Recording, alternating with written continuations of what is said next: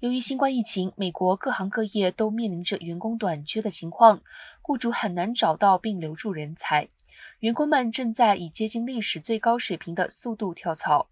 专家指出，这场劳工危机还有一个常被人们忽视的潜在原因，就是美国的移民数量正在大幅下降。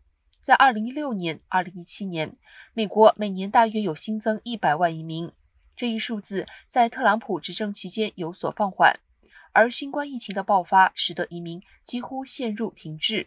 疫情爆发后，大多数的旅行被叫停，移民手续终止办理，许多外国员工返回了他们的祖国。